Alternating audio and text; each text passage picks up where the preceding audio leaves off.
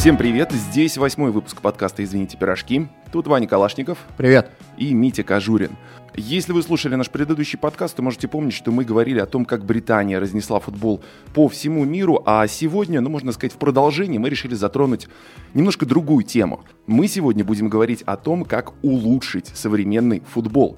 На что это может быть похоже в будущем и, в принципе, на какие моменты актуальны. Стоит обратить внимание с точки зрения дальнейшего развития игры. И, пожалуй, начать мне бы хотелось с того, какую роль в современном футболе играет данные, цифры, статистика и бигдата дата. Я думаю, многие помнят, что лет 7 назад футбольный клуб Эвертон признался, что ищет игроков, используя футбол-менеджер. Да и Константин Сарсани, царство ему небесное, помнится, признавался, что использовал базу Sea Games для поиска молодых э, талантов.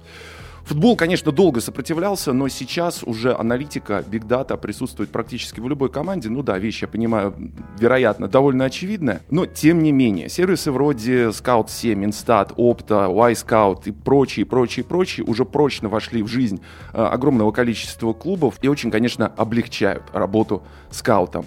Но в этом контексте я бы хотел обратить внимание на других людей, которые в футболе постоянно присутствуют, и, кстати, людей этих далеко не все любят. Я говорю о букмекерах букмекерах. Почему это новые короли футбола и при этом совершенно не из заставок? Что они сейчас могут привнести в игру?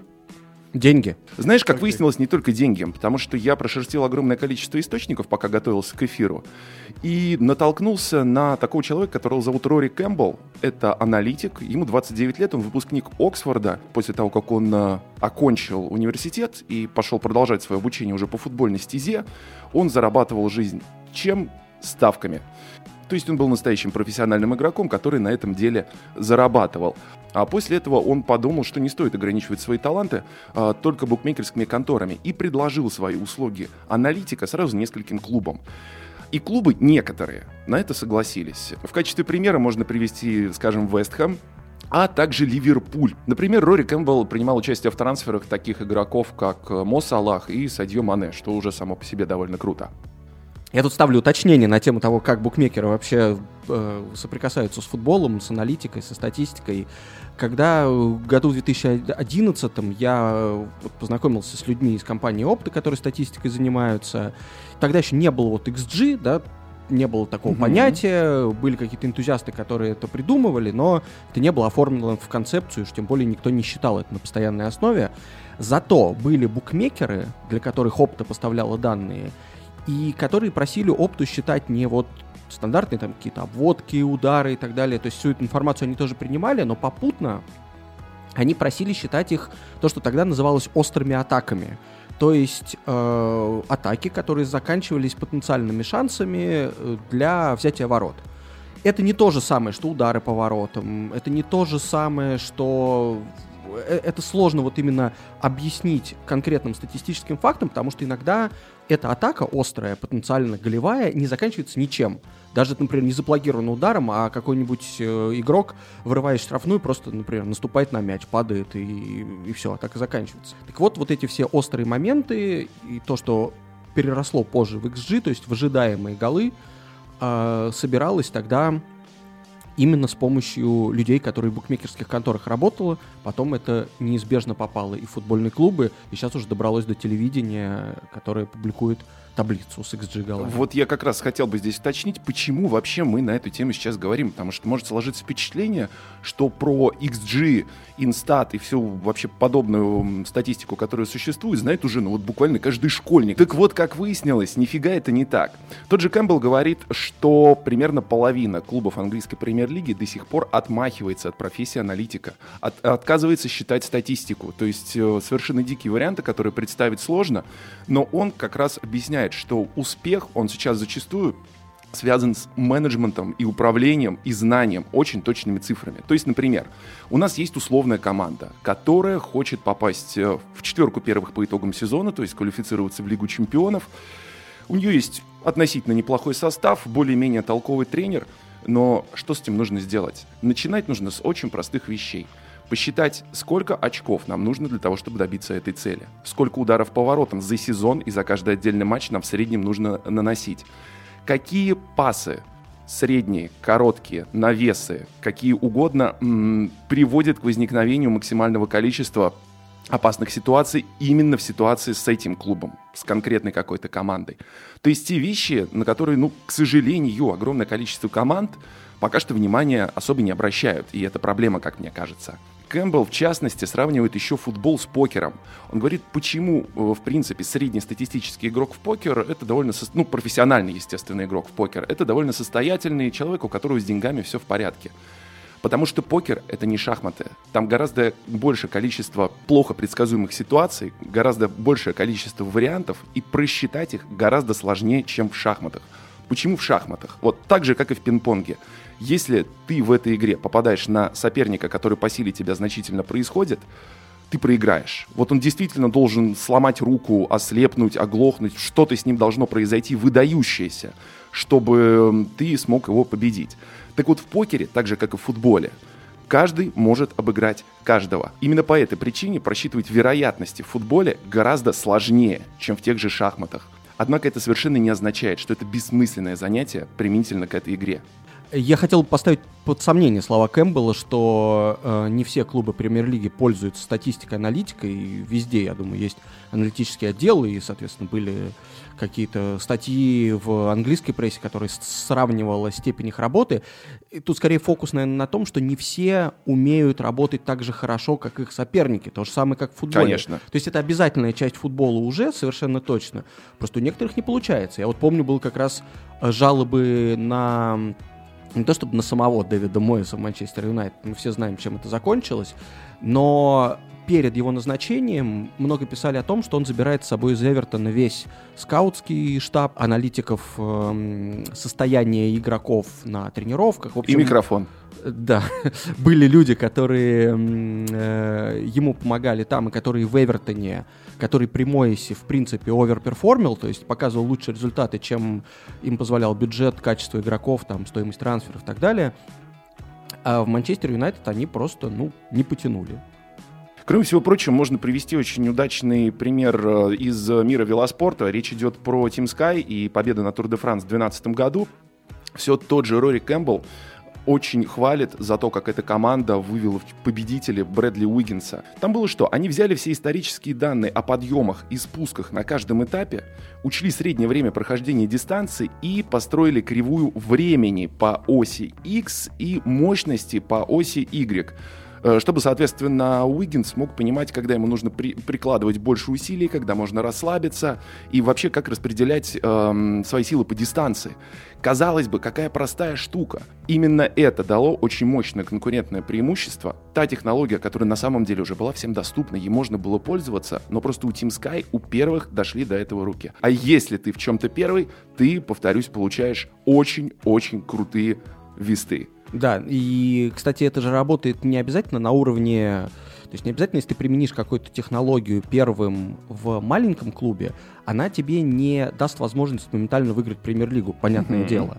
Но она даст тебе конкурентное преимущество перед другими такими же клубами, с которыми ты соперничаешь. Э, и если, например, из года в год для э, клуба Бернли, например, самый приоритетный вопрос — это вопрос выживания — Потом, возможно, если дела идут хорошо и в премьер-лиге они остаются, можно подумать о каком-нибудь там э, попадании в Еврокубки, чего Берли недавно добился, и потом опять скатился к вопросу выживания, потому что, безусловно, на, в двух турнирах одновременно не готов, не готовы играть.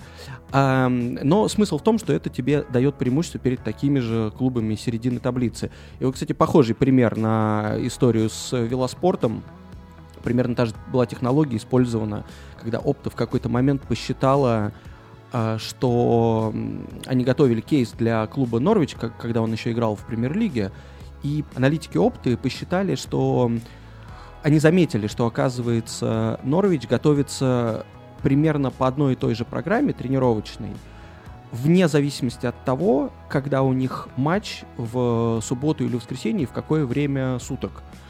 То есть, если, например, матч был в воскресенье, а не в субботу, игроки просто получали где-то в середине недели лишний день отдыха. И, соответственно, когда аналитики простроили вот график, например, нагрузок, график восстановления, они что как вы можете при разных циклах, которые заключены внутри 6-7 дней, давать одну и ту же тренировочную программу. То есть это, смотрите, это не, никак не улучшает восстановление, вернее, он игнорирует существенную часть важной подготовки к матчу. Поэтому давайте вы скорректируете, скажем, если у вас матч в воскресенье, в, например, в полдень, вы будете готовиться так-то. Если у вас матч в субботу в 3 часа, как стандартно бывает в Англии, то вы будете готовиться по-другому. И даже такое маленькое изменение дало, по крайней мере, позволило игрокам чуть лучше восстанавливаться.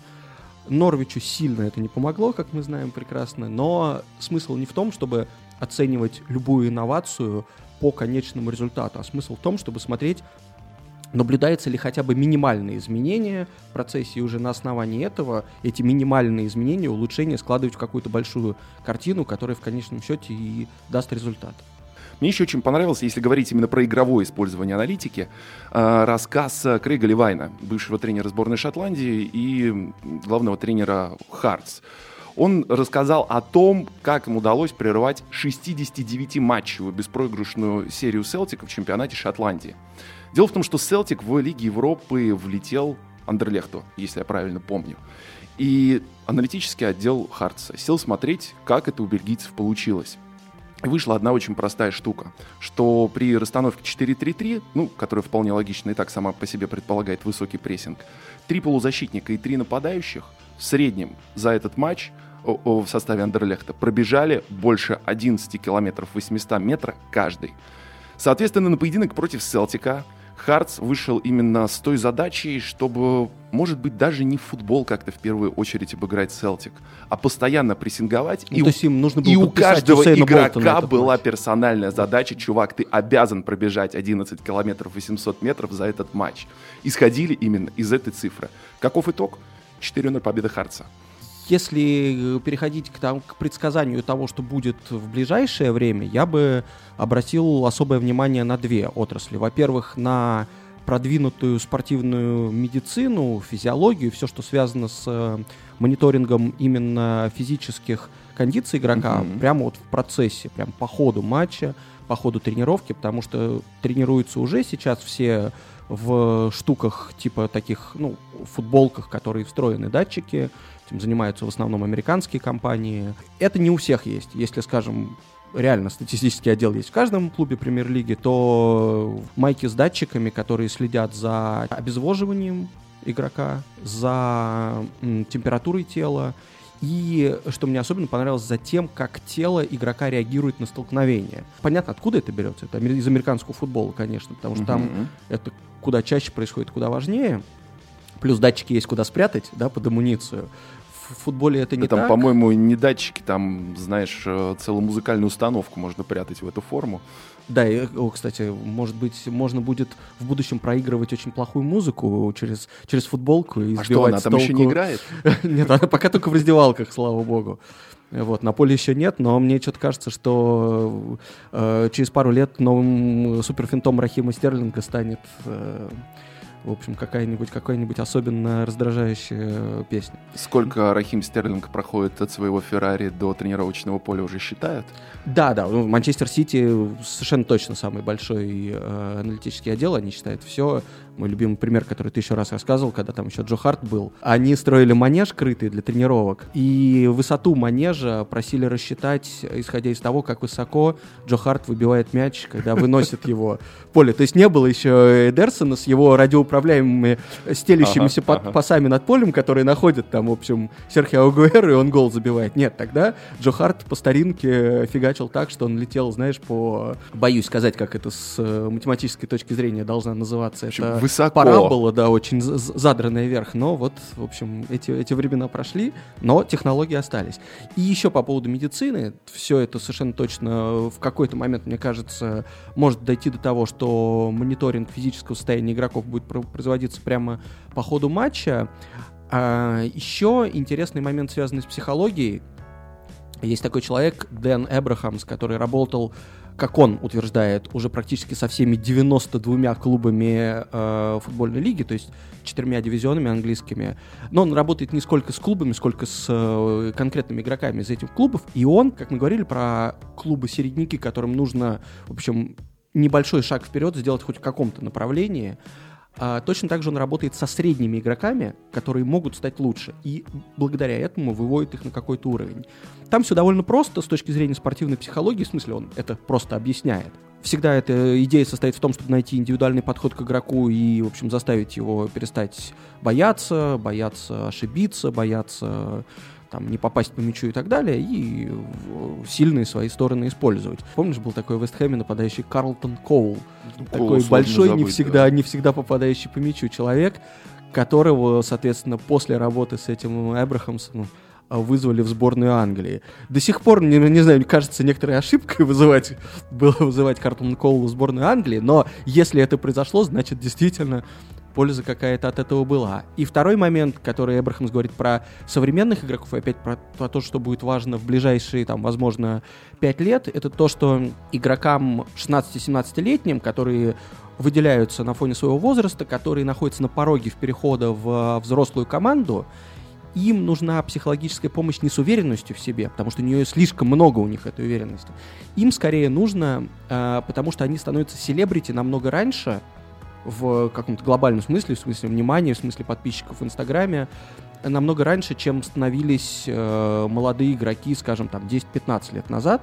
То есть они даже еще до того, как начинают зарабатывать большие деньги, что автоматически повышает самооценку у любого футболиста и может как-то сбить его, там, э, он может звездную болезнь поймать, они начинают раньше, они, у них количество подписчиков раньше влияет на их мозг, чем количество нулей в контракте. Да, и он также говорил, что для, все, для всего этого нового поколения очень важна э, игровая механика, обучение чему-либо, вплоть до того, что некоторым игрокам восстановление от травмы предписывают в игровой манере. То есть они надевают шлем виртуальной реальности, mm-hmm. и там доктор говорит, условно говоря, а теперь там наклонитесь вперед а теперь, значит, сделайте там три шага таких-то упражнений. То есть тупые упражнения в спортзале уже совершенно не канают да. ситуации с молодыми игроками. Вот, например, человек там, не знаю, не дай бог, кресты порвал. И он сидит дома, то есть он не может тренироваться ни с командой, ни в зал ходить.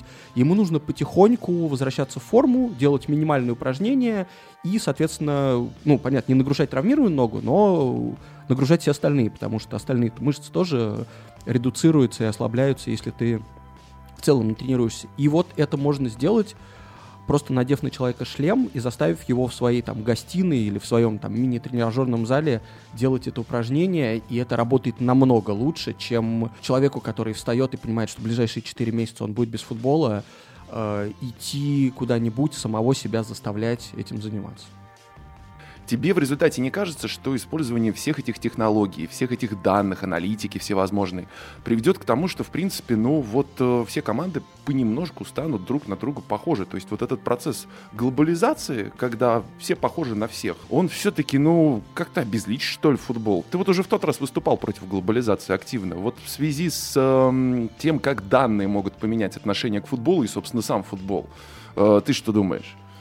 Я думаю, что глобализации тут будет противостоять, во-первых, тот факт, что всегда а, какие-то команды выигрывают, а другие проигрывают. И даже если они пользуются одинаковыми методами, те, которые проигрывают, э, там возникает необходимость еще что-то поменять. То есть даже если у нас есть штаб аналитиков, даже если у нас есть все последние передовые технологии, чтобы следить за восстановлением игроков, умные тренеры, помощники и так далее, все равно результат определяет то, что будет дальше. Если uh-huh. команда с этим всем штабом и всеми технологиями оказывается на последнем месте по итогам сезона, то там, скорее всего, сменится и тренер, и помощники, и все остальное, и все это пойдет по какому-то новому пути. То есть люди по-прежнему будут очень много решать.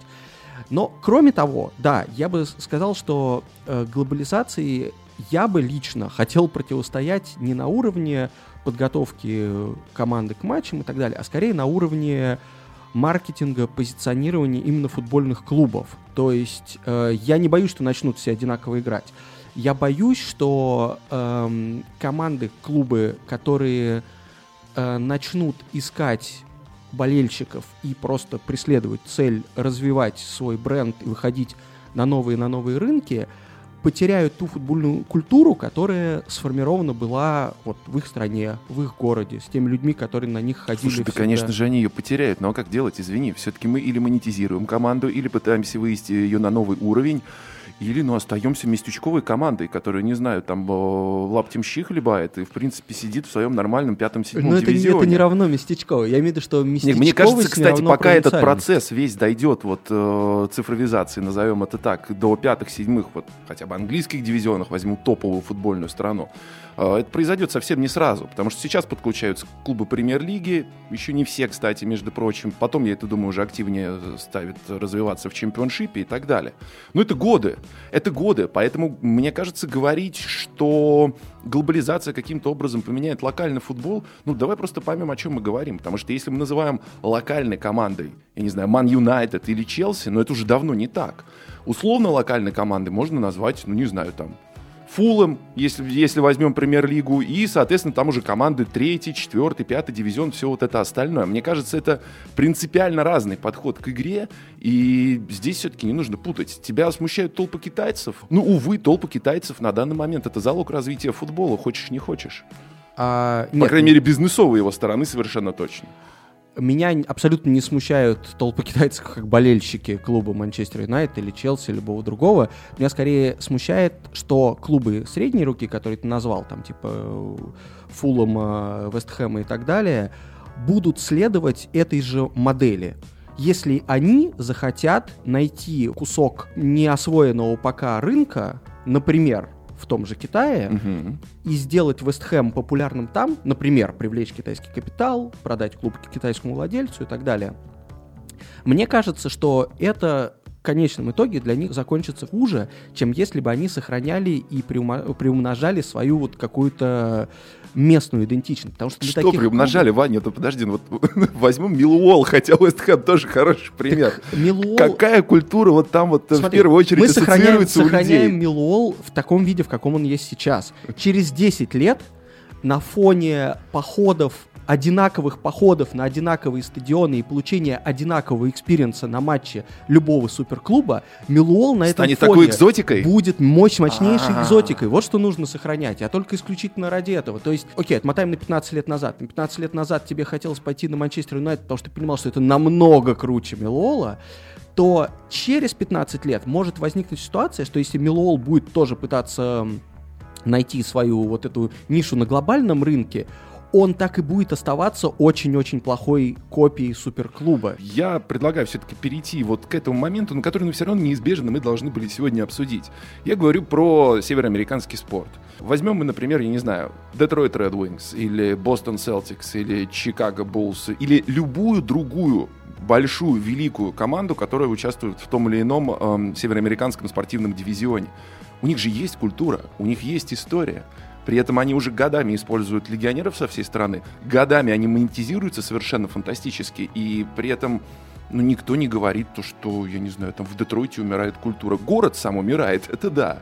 А в том, что касается хоккея, в том, что касается, не знаю, там, осьминогов, крутого состава, яркой атакующей игры, это же все осталось. Это все остается, это тоже является частью команды. Ну да, но это это как раз-таки это для местного региона. Э, в Америке все команды олицетворяют региональную идентичность. Только Нет. это им еще не мешает за зашибать отличные деньги. Да, разумеется. Я как раз бы хотел, чтобы клубы, не являющиеся супертопами, работали, существовали для э, своих региональных сообществ, культур и так далее, чтобы они делали деньги, устраивая лучшее шоу и лучший матч-day experience для людей, которые вот живут вокруг этого футбольного клуба. Когда я говорю, что футбол должен остаться последним прибежищем социализма, я имею в виду, что некоторые принципы какие-то уравнительные очень хорошо в спорте реализуются. Например, если мы смотрим на американский спорт, мне очень-очень сильно нравится идея потолка зарплат, и таким образом создание более конкурентных лиг. Ох, а вот тут Фут... я полностью подписываюсь, да. В футболе этого по сути нет. Соответственно... Э... Ну, кто первый встал, того и тапки. Успел да, стать суперклубом, все остальные Fair Play, как мне кажется, себя уже дискредитировал. Он делает богатые клубы богаче, и они сами э, находят больше способов этот Financial Fair Play обойти конце концов, кого угодно можно назначить послом Катара, как выяснилось. В конце концов, кстати, не будем забывать, вот э, тоже одна из прелестей американского спорта, которая мне очень нравится. Первое, это, конечно, потолок зарплат, второе, это драфтовая система. То есть э, во многом это делается ради чего? Да, конечно же, там, что в баскетболе, что в хоккее, что даже в американском футболе есть команды династии мощные, однако вот именно эти меры, я говорю про потолок зарплат и драфтовую систему, она направлена против того, чтобы команды, одни и те же команды, наверху все-таки не задерживались, и происходила какая-то ротация. Потому что, например, все-таки вернусь в Европу и вернусь вообще в футбол. Если взять ситуацию, которая сейчас сложилась в Италии, она, мне кажется, честно говоря, критической. То есть я очень рад искренне за всех болельщиков Ювентуса, и Ювентус действительно супер молодцы. Ну, кстати, опять же таки, с использованием людей вроде Бепа Маротта и очень мощной аналитики. Но в том, что касается других команд, я не знаю, Интера, Ромы, Наполи, которые, конечно же, очень пытаются угнаться за старые сеньоры, но ничего у них не получается, ну, в принципе, понятно, что им делать, для того, чтобы в дальнейшем развиваться, и в некоторых командах это делается. Но как они в ближайшие годы могут догнать этот Ювентус, честно говоря, мне кажется, главная трагедия итальянского футбола — что чемпион на ближайшие годы в этой стране, к сожалению, уже прописан. И это беда. Это такая же беда, которая, ну вот отчасти, например, существует в Германии с Баварией, даже не, несмотря на то, что Мюнхенский клуб э, с Никаковичем непонятно еще куда выплывет по итогам этого сезона. При этом какие проблемы решает потолок зарплат, по крайней мере, на теоретическом уровне? Он позволяет сделать составы команд более равносильными, угу. да? И та ситуация, когда какой-то клуб, суперклуб типа того же Манчестер Сити, который может себе позволить держать два полноценных состава крутых игроков на мощных зарплатах и платить им больше всех денег, э, она растворяется. То есть те люди, которые сидят на лавке в Манчестер Сити, они могут оказаться в другом клубе, и которые на самом деле должны играть в основном составе любого другого клуба и составлять адекватную конкуренцию тому же Манчестер Сити, вот эту ситуацию очень, конечно, хотелось бы победить. То есть, если бы можно было за нее как-то высказаться, проголосовать, я бы это моментально сделал. Я понимаю, почему это не происходит, почему нету какого-то массового движения людей, которые хотят бы этого. Да потому что болельщики любят, когда их команда выигрывает. И там, я не знаю, даже вот часть э, футболономики была посвящена тому, что люди больше любят э, лиги, где силы не равны, вот, по крайней мере, футбольные болельщики, во-первых, они любят, когда их клубы выигрывают,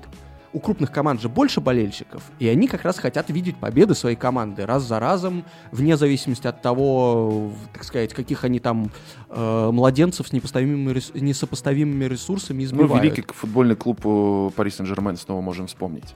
Да.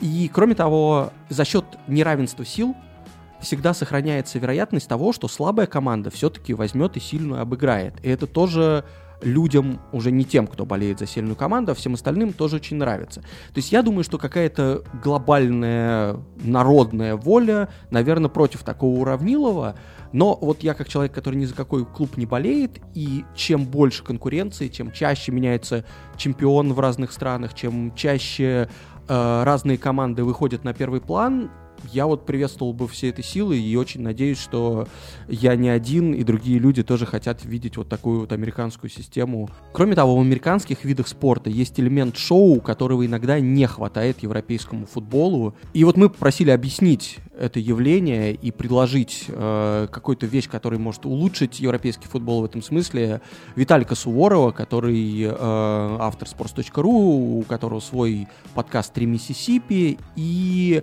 который именно большой любитель американского спорта и американских телешоу, и вот его проект «Как реформировать футбол». У меня есть э, одна основная претензия к европейскому футболу – несмотря на то, что это, безусловно, лучший вид спорта на планете, он а, бесконечно отстает от NBA, а, NHL и всех остальных американских лиг а, в том, что касается мифологии и умения раздувать своих бывших игроков до масштаба каких-то прям совсем исторических личностей. То есть, если вы включите любой матч NBA, то вам уже минуте на третий напомнят, сколько ассистов нужно сделать Леброну, чтобы догнать Майкла Джордана, сколько трофеев взял Ларри Бёрд э, в сравнении с, э, с новыми игроками Бостона. И все в таком духе. За счет всего этого бывшие легенды, они остаются в контексте даже спустя десятилетия после того, как они завершили карьеры. При этом а, в нашем любимом европейском футболе даже гениального Йохана Кройфа вспоминают исключительно в Амстердаме и в подкасте «Извините, пирожки», что, по-моему, просто абсолютное преступление. Самая простая идея, как мы могли бы избавиться от этой проблемы, именно с ней я планирую баллотироваться в президенты ФИФА, она заключается в том, что нам просто нужно взять все награды, которые вручают в современном футболе, то есть золотой мяч, золотую бутсу, а, трофей за победу в УПЛ и так далее, и дать им другие названия. Назвать их в честь каких-то знаковых а, для этой страны или в целом для всего европейского футбола личностей. Скажем, а, если вы выигрываете АПЛ, то вам вручают трофей сэра Алекса Фергюсона. Вряд ли кто-то бы этому расстроился, кроме болельщиков Ливерпуля. А, если вы становитесь лучшим вратарем сезона, то вам вручают а, трофей Льва Яшина. Потому что, в конце концов, даже трофей Марио Булателли звучит гораздо привлекательнее, чем какая-нибудь награда лучшему игроку по версии Ассоциации профессиональных игроков. Это был, напоминаю, Виталий Суворов. Отличное предложение. Вот серьезно, Ваня. Я прям подписываюсь э, под всем, что было сказано. Это действительно должно сделать футбол более живым, более классным, более доступным болельщикам. Но, кстати, заканчивая, наверное, на сегодня эту тему американизации, я бы все-таки хотел добавить еще один момент, вот связанный именно с удобностью, доступностью футбола. Я говорю именно про все-таки арены, на которых выступают современные клубы. Расскажу, что творится на арене клуба по американскому футболу, который называется Сан-Франциско 49ers. Стадион этот, кстати, называется Levi's Stadium, как и джинсы. Ну, как там правильно произносится, это потом в комментариях можем зарубиться. Но что там сделано на трибунах для болельщиков? Во-первых, 1200 точек Wi-Fi. Приложуха со всей статистикой. Возможность заказать еду прямо на место с мобильника. Потом далее проверить, в какой туалет очередь покороче – и посмотреть, что прям вот в этот момент сейчас творится на стоянке. Футбольный клуб Барселоны на этом фоне, Ваня, знаешь, чем очень гордится? По мобильному приложению можно вот показать аппаратику QR-код и пройти на стадион. Спасибо. Высокие каталонские технологии. На этом, в общем, приблизительно все. Пару лет назад у команды были планы установить что-то в районе тысячи точек доступа Wi-Fi. Но ну, где-то эти все, естественно, роутеры потерялись по дороге, где-то в районе Мадрида, я не знаю. И, и ВОЗ и ныне там. Английские клубы до сих пор билеты по почте рассылают, просто потому что им это нравится, и отказываются электронные высылать. Так что есть люди, которых, до которых прогресс э, не то что не дошел, а Почему важно делать пребывание на стадионе комфортным? Потому что для больших клубов это просто необходимая э, история для того, чтобы заработать еще больше денег к ним. Конечно, и так 70 тысяч человек придет, но так они заплатят за билет не 50 долларов, а 60. А для маленьких клубов важно, чтобы ты себя, приходя на команду, которая, скорее всего, проиграет, который, скорее всего, по итогам сезона никуда не выйдет, а то еще и вылетит, чтобы ты просто себя чувствовал нормальным человеком, не хотел сидеть дома и смотреть в телевизор матч как раз другой хорошей команды, которая выиграет. И еще одна штука, которую, как мне кажется, нужно действительно брать из американского спорта и прививать в футболе европейском. Но чтобы вы не только нас слушали, мы записали сегодня Вадима Лукомского, человека, я думаю, который прекрасно всем вам известен. А, Вадим вместе со своим коллегой Игорем Порошиным ведет замечательный совершенно, один из лучших, я считаю, футбольных подкастов русскоязычных Капучино Катенача. Если вдруг почему-то вы его еще не знаете, то обязательно бегите и слушайте. Я это делаю с огромным удовольствием каждую неделю. И так сложилось по совершенно независящим ни от кого обстоятельствам, серьезно, что ребята после Нового года, так же как и мы, выкатят подкаст, может быть уже, кстати, выкатили, проверьте, на приблизительно ту же тему. Они тоже будут говорить про будущее футбола. Ну, то есть мы для себя попытались как-то провести эту разницу, что мы говорим о том, как улучшить футбол, они будут говорить про будущее футбола, но тем не менее совпадение вот такое по темам получилось. Мы решили, что в нашем случае, что в их э, все равно обсуждение этих тем не отменять. Самим дико интересно, что получится, в каких моментах мы повторимся, в каких, э, может быть, наоборот, будем друг другу противоречить. Но мы еще и в рамках нашего подкаста решили дать Вадиму Лукомскому слово, чтобы он рассказал, как, на его взгляд, можно улучшить футбол, сделать его более зрелищным и крутым. Думаю, в ближайшие годы футбол еще сильнее погрузится в тренд копирования всяких американских интересностей. Мне это не очень нравится. Все-таки футбол это самый популярный вид спорта, и если его текущая система привела к этому результату, то, наверное, какие-то вещи в ней все-таки верны. Я против поголовного копирования NBA, NFL и других лиг но думаю, этот процесс уже запущен. А главная особенность этих американских лиг заключается в том, что зрелищность стала важнее спортивного принципа. Я думаю, в футболе это тоже попробуют отразить. Но если уж мы идем этим путем, этим антиспортивным путем, на мой взгляд, то им нужно идти правильно. И у меня есть э, оригинальное предложение, которое весьма похоже на баскетбольное правило 24 секунд. Что самое зрелищное в футболе? Для меня это попытки умно и технично проходить чужой прессинг в короткий пас. Именно матчи, где, где две команды пытаются следовать этой идее, получаются самыми классными, самыми зрелищными. А, именно в такие моменты проявляются действительно тренерские замыслы. Команды, которые идут другим путем и играют дальними передачами, они все-таки полагаются на хаос. Им это выгодно, потому что у них менее техничные футболисты, но в любом случае в таком футболе мало тренерских идей и много просто рендома и случайностей. Я все-таки за наличие мысли, поэтому предлагаю каким-то образом наказывать за дальние передачи под прессингом, наказывать за определенное количество таких пасов. Например, 10 дальних выносов и команда, которая их совершила, получает пенальти в свои ворота. Цифры и строгость наказания нужно обсуждать, конечно же, отдельно, пока это все очень условно. Возможно, это не пенальти, возможно, это не 10 выносов, а 5. В теории результатом такого подхода станет, во-первых, желание команд прессинговать, а не парковать автобус. Э, во-вторых, преимущество получат тренеры, которые ставят на идею при розыгрыше мяча, которые действительно работают с командой детально, а не надеются на какие-то случайности. Приятным бонусом, на мой взгляд, будет еще и увеличение результативности. Э, я бы, конечно, после такого высказывания Вадима Лукомского не пускал на стадионы Бернли, Кардифа, кто там в этом сезоне еще по лонгболам лидирует, Хаддерсфилд наверняка тоже. Mm-hmm. Отличное предложение по повышению зрелищности футбола, но вот этот вот э, дух, за который я тут пытаюсь ухватиться, возможно, тщетно, конечно, от этого пострадает. Как же так?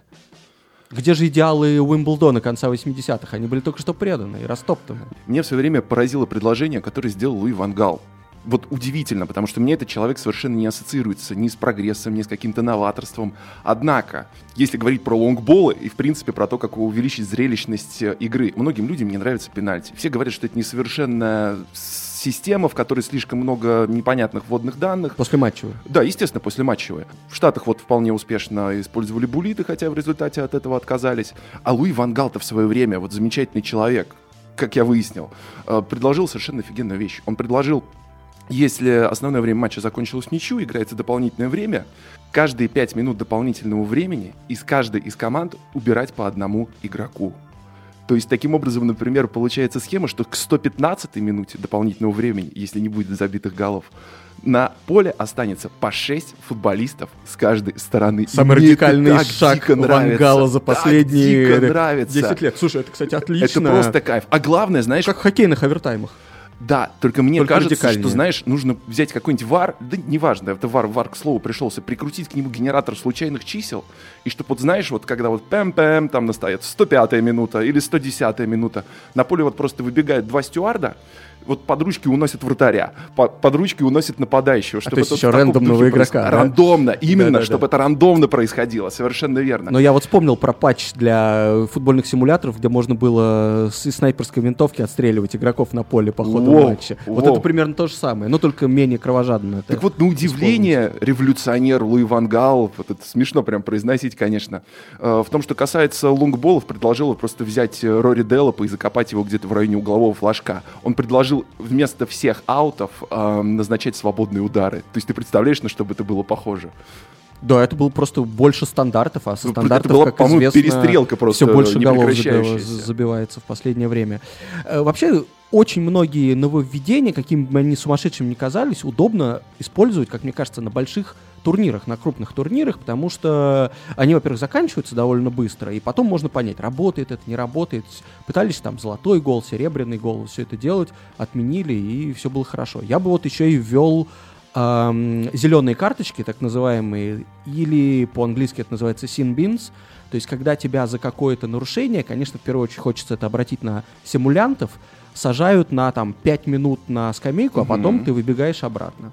То есть снова хоккейные практики берем. Да, да, и есть даже люди, которые предлагают, собственно, красные карточки заменить этим. То есть игрока, который нарушил на красную, выгонять, но через какой-то момент выпускать вместо него другого игрока, потому что, ну, собственно, 11 на 11, конечно, футбол, как мне кажется, более зрелищный. Хотя здесь со мной поспорят те люди, которые любят, чтобы был постоянный навал, да, чтобы э, численное преимущество. По поводу 11 на 11, мне еще, кстати, вспомнилось, вот я сегодня рассказывал по поводу идеи Вангала убирать дополнительное время футболистов с поля. Но была же еще мысль совершенно недавно, к сожалению, сейчас не вспомню чья, сократить количество игроков стартовых составов до 10 человек. То есть таким образом появляется больше пространства и создается больше динамики. Ну, вот тоже интересное предложение, которое я не предлагаю внедрять, но я предлагаю рассмотреть, как всегда.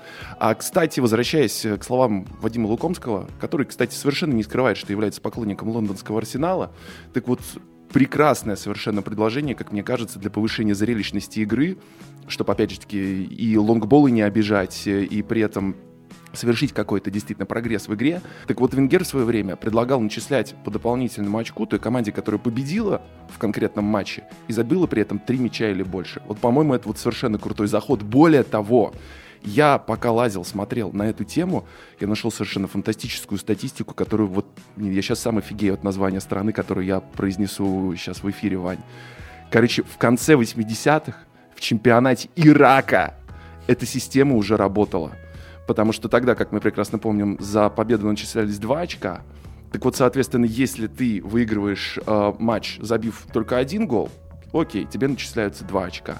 А если ты побеждаешь, забив 2 гола и больше, тогда три. Это Прогрессивный работает, иракский чемпионат. Это часто работает на предсезонных турнирах, как раз-таки Emirates Cup в то время, когда Венгер был тренером Арсенала. А, разыгрывался по такой же схеме, когда за забитые голы начислялись дополнительные. Мне просто интереснее, очки. что это официальный все-таки турнир.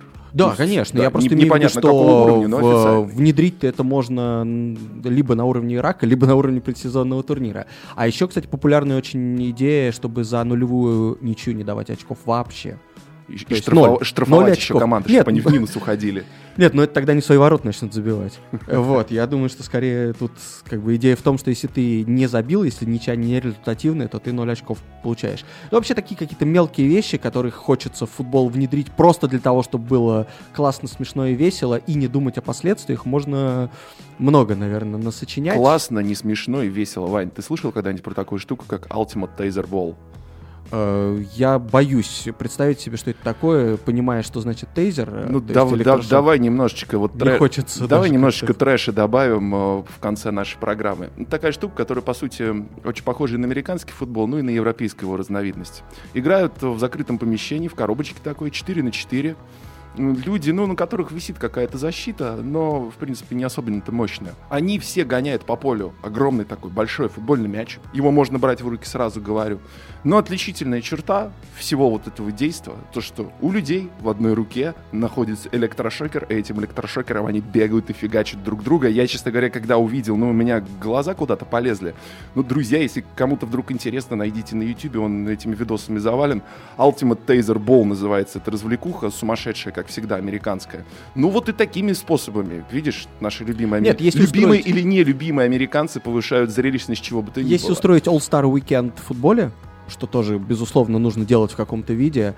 И под видом одних из конкурсов будет, э, соответственно, Тейзербол, и участвовать будут э, обязательно Знаешь, Неймар, Балателли и Мина Райола, тогда прям сто процентов я заплачу все свои деньги за то, чтобы это увидеть в противостоянии, знаешь, мне кажется, Пакба и Неймара самая страшная травма должна наноситься не электрошокером. Нужно, знаешь, просто брать электробритву, и, и, и вот кто кому а, да, по машин... прическе первым заедет, э, тот, тот, тот, тот все смертельно ранен в слезах и отправляется домой.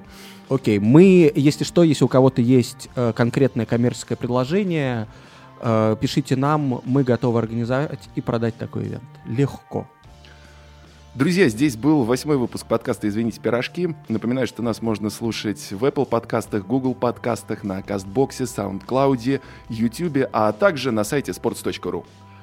И, пожалуйста, пишите нам во все доступные сети, в Твиттер, в Телеграм, потому что очень приятно читать то, что вы думаете. Очень приятно, что вы оставляете комментарии на YouTube, в Кастбоксе и так далее. Это все очень помогает нам записывать это и дальше. И вот, Пусть даже не всегда лицеприятно, я хочу отметить. Конечно, да. И ровно сразу после того, как мы улучшим футбол, мы приступим к записи следующего подкаста.